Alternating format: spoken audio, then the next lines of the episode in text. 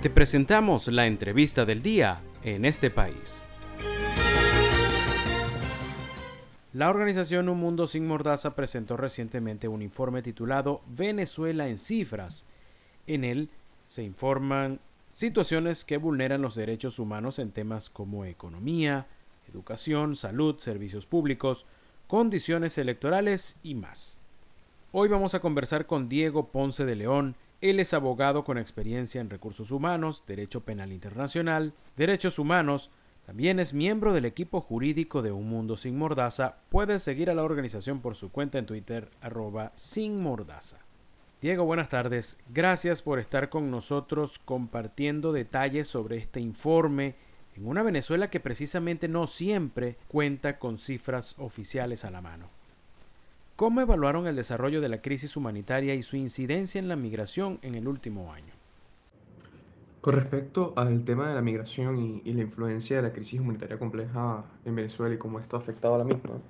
lo primero que tener en cuenta es que em, desde hace ya algunos años eh, se ha catalogado a los migrantes venezolanos como migrantes económicos o como migrantes eh, dentro de la región de, las Américas debido a eh, la situación de los derechos económicos, sociales y culturales en el país, en Venezuela. Eh, esto es algo que también ha hecho que se, se haga tan complicado la discusión a nivel internacional sobre si pudiesen o no ser entendidos estos como refugiados ya que no provienen específicamente de un conflicto armado como lo puede ser el caso de Siria. Eh, hoy en día la, migración venezolana se posiciona en un número de 6.038.937 personas distribuidos en diferentes lugares de América Latina y el Caribe, así como otros venezolanos distribuidos en otras partes del mundo.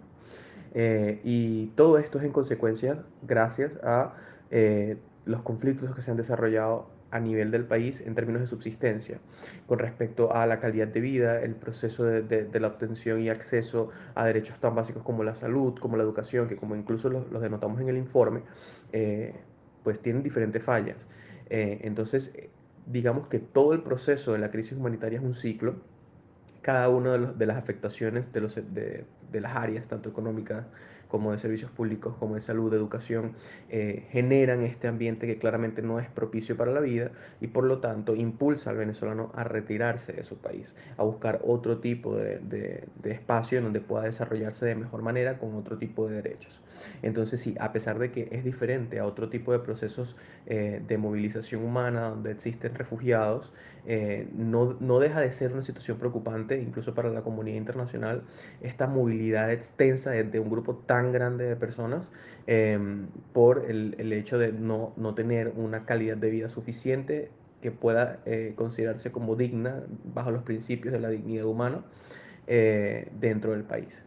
Entonces, que siga aumentando el número es preocupante y claramente es una de las consecuencias más graves de todos los derechos que se violan en cada uno de los sectores que alimentan la emergencia humanitaria compleja. En cuanto al tema de los servicios básicos y la salud, ¿Cómo incidieron estos en la calidad de vida de los venezolanos precisamente en pleno año de pandemia? Bueno, con respecto al tema de la salud y los servicios públicos, estos temas no pueden eh, hablarse de forma, eh, digamos, separada. En, el caso venezolano con respecto a la emergencia humanitaria, pues eh, las incidencias de cada uno han afectado al otro.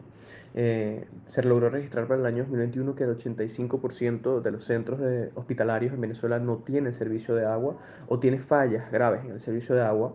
Tampoco cuentan con implementos de limpieza o equipos de bioseguridad. Entonces, claramente se, se violan eh, digamos, los parámetros mínimos para poder atender a, las personas con algún tipo de enfermedad en el país. Y, esto claramente incide en, cómo se mantiene el, sistema de salud en Venezuela, cómo son tratados los venezolanos a la hora de acudir a alguno de estos centros. Pero lamentablemente esto no es solo por la falta de los recursos de estos centros hospitalarios públicos para poder obtener eh, los, implementos mínimos, al menos de bioseguridad, eh, sino también en el hecho de los servicios públicos. En Venezuela eh, muchísimos son los casos en donde se documentan y se registra que existe eh, un, periodo distinto para, el, desarrollo del servicio, donde personas no, pueden obtener el servicio todos los días de la semana, sino que en algunos casos es un solo día a la semana en, algunos estados del país. Y en aquellos estados donde hay un servicio un poco más recurrente, hay quejas sobre la calidad del agua, incluso casos en donde esta no puede ser consumida o utilizada debido a, cómo se encuentra contaminada. Esto específicamente en, lugares en donde ha habido derrames petroleros eh, u otro tipo de accidentes medioambientales, que también está documentado y registrado en nuestro informe. Eh, algo que hay que tener en cuenta es que todo este conflicto, todo este ambiente en donde no se ha tomado en cuenta eh, el cuidado del, medio ambiente, de los servicios públicos, ha incidido en el crecimiento de enfermedades, no solamente en el COVID-19. Entonces, por ejemplo, en el caso del 2020 se registraron 5.110 casos de dengue, pero en, el 2021 aumentó a 28.705 casos. Entonces, mientras más avanzan los años en donde hay un sistema de fallas en los servicios públicos y en el sistema hospitalario, pues las enfermedades crecen, las incidencias son muchísimo mayores y eso es lo que preocupa hoy en día sobre esta manutención de la crisis humanitaria. Les recordamos que estamos conversando esta tarde con Diego Ponce de León. Él es miembro del equipo jurídico de Un Mundo Sin Mordaza. En el informe se detalla el tema económico y la desaceleración de la inflación en Venezuela, cómo se vio reflejado en la vida de los venezolanos y si esto permitió que se redujera la pobreza. Evaluar el tema económico en Venezuela logra ser un poco complicado a primera vista, pero lo primero que hay que, entender es los datos básicos que se ven en nuestro informe. Eh, en principio, la hiperinflación por mes bajó y eso es un hecho. Sin embargo, esto no quiere decir que el gasto público también haya disminuido o el caso de la pobreza y, el acceso a los venezolanos a, diversos tipos de productos haya mejorado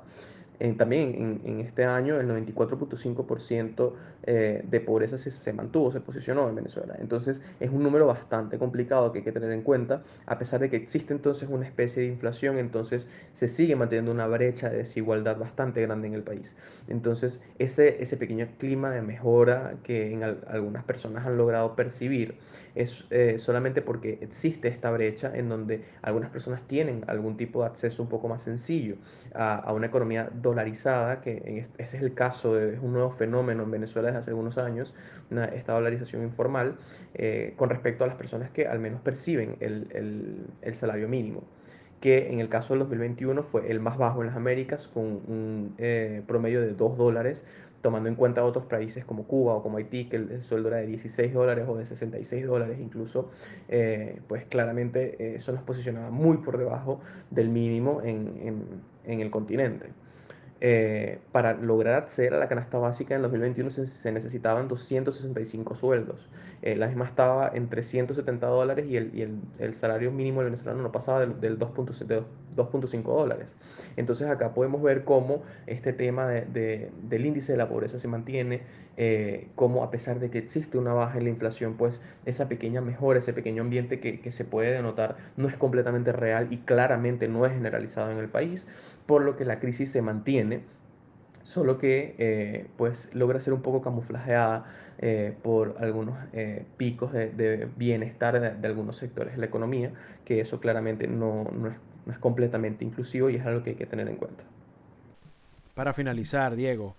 sobre la educación, ¿cómo enfrentaron los venezolanos el reto de estudiar en pandemia, a distancia y sin las herramientas tecnológicas adecuadas?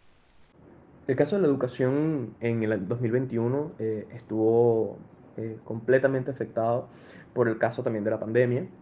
Eh, al menos 7.9 millones de estudiantes se vieron afectados por la pandemia del COVID-19 y por el hecho del pase a la virtualidad total de las clases en un, contexto en el que el venezolano no podía salir de, sus casas. Em, y con respecto al acceso al ambiente web para el desarrollo de clases, también hubo muchísima afectación, pues 6 de cada 10 estudiantes no tenían, bueno, de personas en general, no tenían acceso a un, teléfono móvil. Eh, si vemos esto también desde el lado de los educadores, el recurso tecnológico era bastante difícil de acceder, pues la canasta digital estaba en 1.500 dólares y el sueldo de un profesor pues no llega a, más de 7 dólares. Eh, esto generó diferentes consecuencias. Lo primero es que eh, claramente hubo una tasa de deserción interesante, al menos 1.21 eh, millones de estudiantes abandonaron el sistema de educación entre el 2018 y el 2021 eh, por diferentes factores, pero hay que tener en cuenta el tema del factor de la pandemia eh, y claramente muchos de, de, los estudiantes se vieron afectados también por el servicio del Internet, que como sabemos en Venezuela no es el más idóneo, también como lo presentamos en el informe.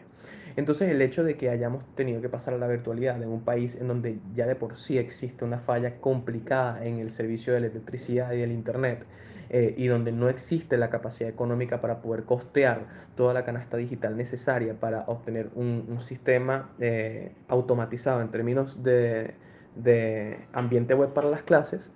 pues esto genera claramente consecuencias. Y estas son algunas de las cuales vamos a estudiar en las próximas ediciones de, del 2022 y posibles años futuros para entender cuál fue el impacto negativo en términos de calidad de estudiantes y de la educación.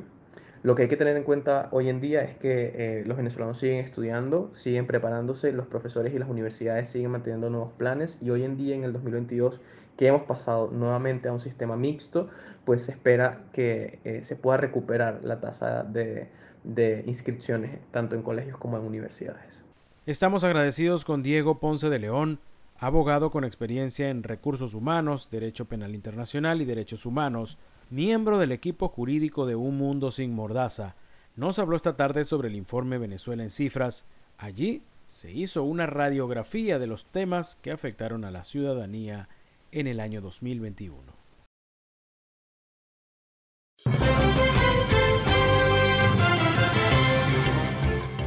Esto fue la entrevista del día en este país. Para conocer más el programa, síguenos en nuestras cuentas en redes sociales. Estamos en Twitter e Instagram como arroba en este país radio y visita nuestra página web www.enestepaís.info.